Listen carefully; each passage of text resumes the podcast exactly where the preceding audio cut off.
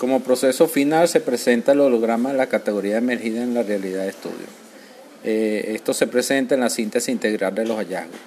Los hallazgos estuvieron representados por 10 grandes categorías o unidades temáticas naturales, también consideradas como a priorísticas, y que se identificaron como es de destacar que todas estas categorías la constituyen un total general de, 19, de 49 subcategorías que recogen la esencia de todo el proceso interpretativo.